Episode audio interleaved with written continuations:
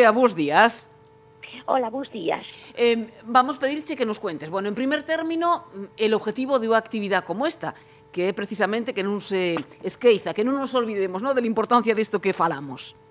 Sí, sí, sempre estos días, estos días que se celebran días do cousa e de outras sempre para acordarnos de, de dar a importancia que merecen a, as cousas que celebramos, neste caso a nosa lingua materna. É moi importante pois que, que nos acordemos, que non esquecemos que dicemos que temos a lingua materna, que temos que cuidar na lingua que empezamos a, a falar, que aprendemos de nenos, eh, na que nos falaban nosos padres e, e os nosos vecíos e el noso e el noso entorno. Entonces, bueno, eu a, riqueza moi grande terolingua, terolingua propia. Nosotros temos a suerte de que temos dúas linguas, porque temos a nosa lingua, o galego asturiano, e despois tamén temos o castellano que tamén aprendemos eh, de pequenos e al escolarizarnos e, e tal. Lo que pasa que temos nunha situación un pouco de diglosia, eh, damos moita máis importancia á lingua castellana que á nosa lingua materna e non ten por qué, porque a nosa lingua é nosa e, polo tanto, pois, temos que cuidala e, e usala que a mellor maneira de, de. Recuérdase desde Naciones Unidas, eh, a, a vez que se conmemorou este día foi cuestión de UNESCO, despois xa pasou a la Asamblea General de Naciones Unidas. Recuerda, decimos, que as sociedades multilingües e multiculturales existen a través de sus lenguas que transmiten y preservan los conocimientos y las culturas tradicionales de manera sostenible. Sin embargo, dice la ONU, la diversidad lingüística se enfrenta a cada vez más amenazas por la desaparición de un mayor número de lenguas. En la actualidad, el 40% de la población mundial carece de acceso a la educación en su lengua materna, una cifra que supera el 90% en determinadas regiones. ¿Qué esta reflexión, mm, ¿qué te lleva a pensar, eh, Andrea?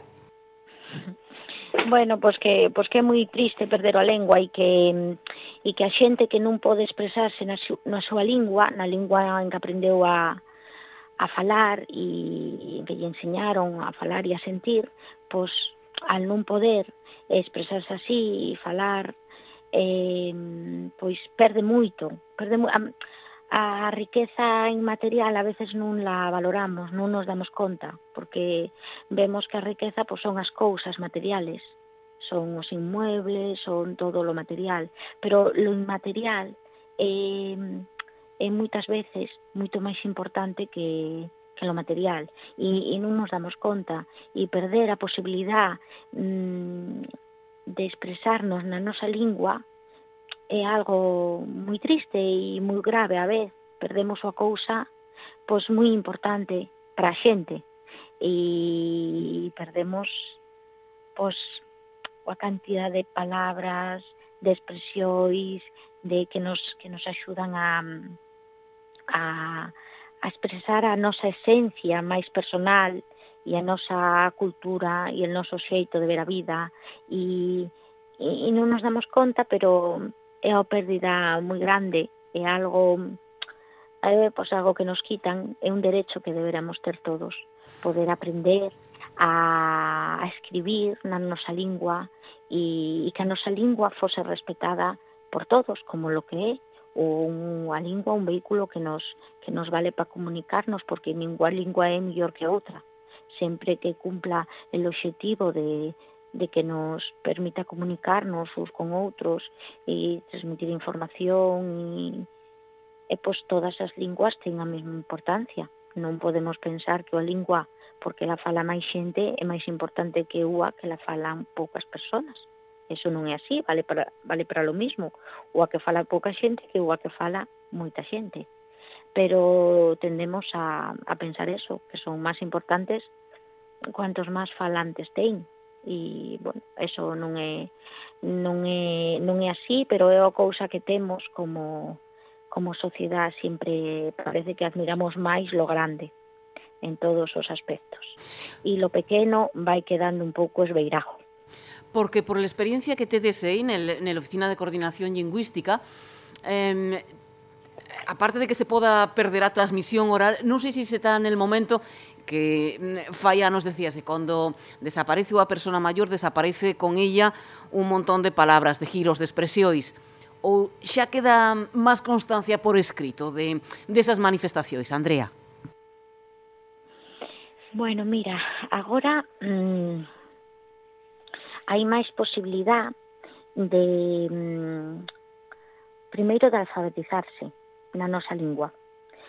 Eh, hai, é verdad lo que tú dicías que hai menos eh, transmisión oral, pero hai máis posibilidad de aprender a escribila, de alfabetizarse.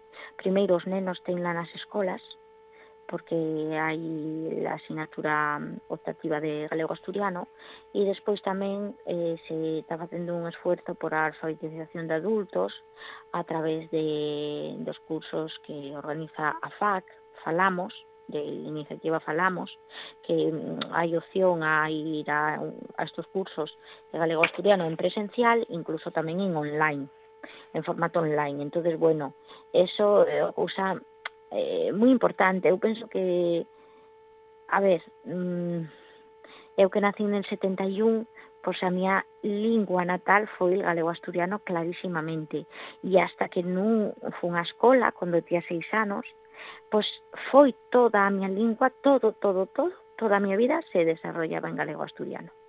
Al empezar a escola aos seis anos, alfabetizáronme, pero non na miña lingua, na lingua castellana, coa que eu hasta ese momento tuvera moi pouco contacto. Aprendínla rapidamente, porque os nenos aprenden todo, son como esponxas, e porque ademais non é tampouco unha lingua axea, non é algo moi distinto, non estamos falando de, de ruso ou dunha lingua moi distinta, non? Pero sempre me quedou ese esa espía clavada de que pues, eu non podía escribir, non sabía escribir na miña lingua, E, e bueno, e despois fume estudiar fora e cando volvín pa zona, pois eu traballaba nun, nun concello e sempre, pois cando a xente iba, iba ali a resolver asuntos e tal, sempre lles falaba na miña lingua, que era a lingua delos tamén. E iso pois, reportábame moita satisfacción, porque a verdad creo que a elos tamén, porque xa non era falar solo pois, nel ámbito da miña familia, nel, na miña aldea, cos veciños, con tal, era tamén falar nel traballo. E iso pois, sempre me, me, me reportou moita alegría el poder traballar e desarrollar a vida na miña lingua. Ali, cando empecé a traballar, pois prácticamente tamén todo lo falaba como cando era nena, na miña lingua porque nel traballo falaba, eh, cos vecios falaba, bueno, falaba así galego asturiano con todos.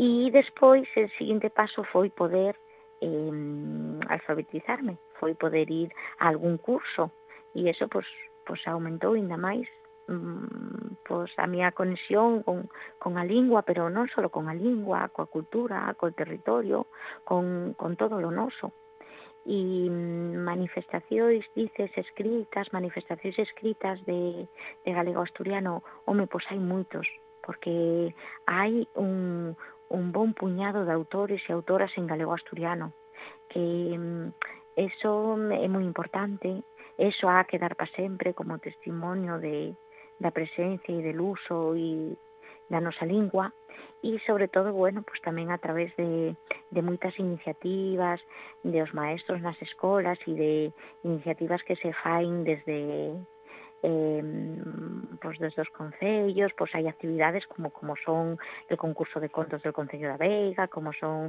el concurso de poesías, el, el concurso de contos infantiles del Parque Histórico del Navia. Hai moitas in iniciativas que tamén favorecen que, que, que haxa actividades e que desarrollen actividades tanto nenos como grandes na nosa lingua e iso eso é moi boa cousa, eso axuda a normalizalo, pero lo que máis axuda a normalizalo é que nosotros la usemos. Nosotros la usemos nel noso día a día. Ás veces, eh, eu cando estou traballando, pois chama alguén por teléfono e, claro, primeiro, pois, ao mellor contestas en castellano, non sabes con quen estás falando, pero en conto sabes que, que é a persona de, del entorno que sabe falar, enseguida te pasas a, a tua lingua, non? todas as linguas merecen el mismo respeto e nosotros somos os primeiros que temos que, que aprender a respetar a nosa e non hai mm, mellor maneira que, que usala e usala con todos aquelos que, que la conozan. Antes falabas... Que necesita eh, o a lengua que la use.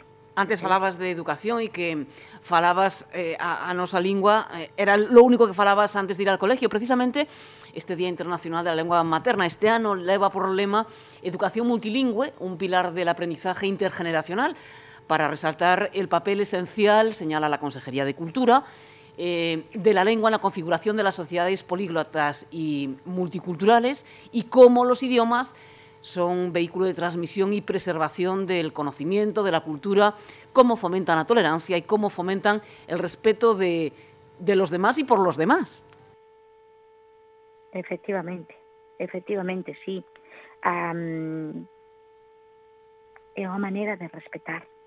Respetas al resto da xente respetando como pensa, que pode pensar distinto de como pensas tú, respetando a súa lingua, que é tan importante para él como para ti a túa e respetando todas os seus xeitos de, de pensar, de actuar, de todo, a súa cultura e a maneira de respeto e reconocemento.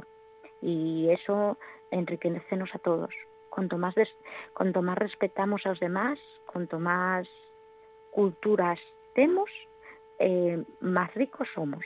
E esa sí que é a, riqueza que non ocupa espacio, pero pero que nos aporta muitísimas cousas e muitísima satisfacción sobre todo. Desde aí, desde a Oficina de Coordinación, que, que fedes como conmemorades este 21 de febrero, este Día de, de a Lengua Materna? Vades fer algo especial, Andrea? Bueno, sempre poñemos en el, en el Facebook da man comunidad, sempre poñemos algo en, en galego asturiano, sempre. Bueno, el Facebook da man comunidad non é, non é todo en galego asturiano, hai moitas cousas que salen en galego asturiano, pero hai outras eh, que non. E, en estos días, pues sempre recordamos que el día da nosa lingua materna, animamos a todo o mundo a que, a que la use e a que la respete, e sempre poñemos algo en galego asturiano. E nesta ocasión, eh, por que vades optar?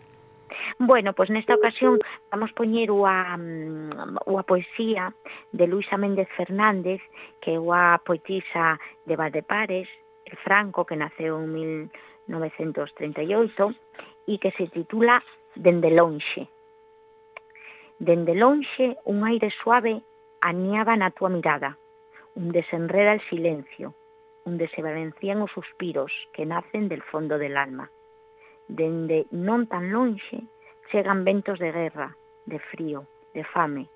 Deixas el taiolo na terra, abondo lonxe del camín morto, antias de que te atopen as balas.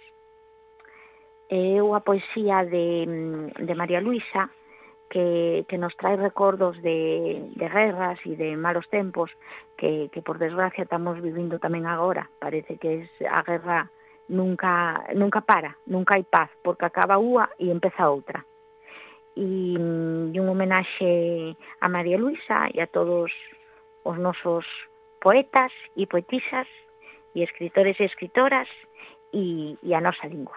Que en que momento, si falamos de edición de obras e de presuposto e demás, en líneas generales, e tú que llevas eh, moitos anos desempeñando esa labor como técnica. En líneas generales, en que momento está neste, eh, nesta actualidade, neste día de, de febrero de 2024? Hai eh, abonda publicación, habría que invertir máis, como lo ves, Andrea? Bueno, eu penso que mm, a ver, sempre se pode invertir máis e sempre é bueno invertir máis en, en publicacións, pero é verdad que, mm, que agora se está facendo un esforzo grande en aumentar el número de publicacións en, en galego asturiano e hai bastantes publicacións Eh, entonces, bueno, é moi importante public facer publicacións, é moi importante que quede todo por escrito, pero bueno, tamén é importante facer facer outras cousas para que eh, outro tipo de campañas tamén para que a xente pois, pois use máis a súa lingua non el día a día. Xa non só en publicacións eh, que eso que queda para el futuro y está ahí, y todo el mundo puede acceder a ellas y, y todo, sino un, mm, eso día a día, diariamente.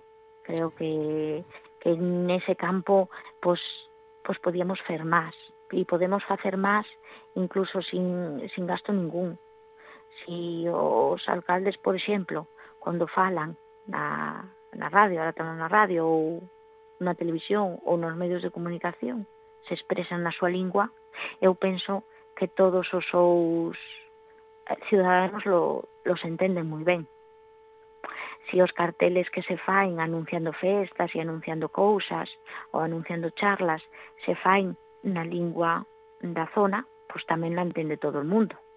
E se incluso esas charlas tamén son na nosa lingua, tamén la entendemos, porque o uso das linguas Nunca son excluyentes. Si alguén que está na charla non o entende, pois acláraselle e explícaselle lo que se quer decir. Pero non estamos falando dunha lingua que seña pois, pois moi distinta a dominante, non, que non se entenda. Pois, pois non, ás veces, cando mm, pon pola televisión que, que, eh, que poñen subtítulos lo que está dicindo, por exemplo, a persona eh, galega, a mí fai un pouco de gracia, porque claro, aquí entendemosla perfectamente, non necesitamos os subtítulos. Pois, se entendemos a lingua galega, como non vamos a entender a nosa propia? Quero decir, eso de que, ay, yo no lo entiendo, non, non ten razón de ser, como non lo vas a entender, e se algo non entendes, alguna expresión concreta ou algún término, pois preguntas e dices, e dices, ¿qué significa eso? Que no sé lo que significa. E, e, e, e se te explica, porque As linguas non son excluyentes, al revés, son unha mostra de respeto. Pero hai que ter respeto a todo, non solo ás maioritarias sobre todo ás minoritarias, porque as mino, a minoritaria aquí é mayoritaria. E además, aunque non fose mayoritaria e fose minoritaria, había que respetala tamén. Eso fala eh, del noso grado de personas educadas y civilizadas, que respeta a todo el mundo y a todas as linguas. Andrea, pois pues como sempre, gracias por estar con nosotros esta mañá. Feliz día por anticipado da lengua Muchas materna e seguiremos gracias, en contacto. Feliz, feliz día a todos e un abrazo. Un abrazo. Buenos días. Salud.